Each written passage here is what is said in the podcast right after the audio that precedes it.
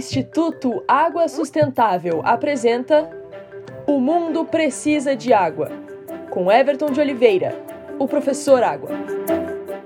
Em outubro de 2021, um estudo publicado na revista Science com imagens do robô Perseverance mostrou que já existia um lago em Marte há bilhões de anos, quando sua atmosfera assim o permitia.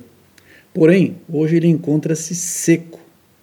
Ainda nada indica que isso possa acontecer na Terra, mas não deixa de ser um sinal de que cuidar do nosso planeta é essencial para mantermos a vida por muito tempo por aqui.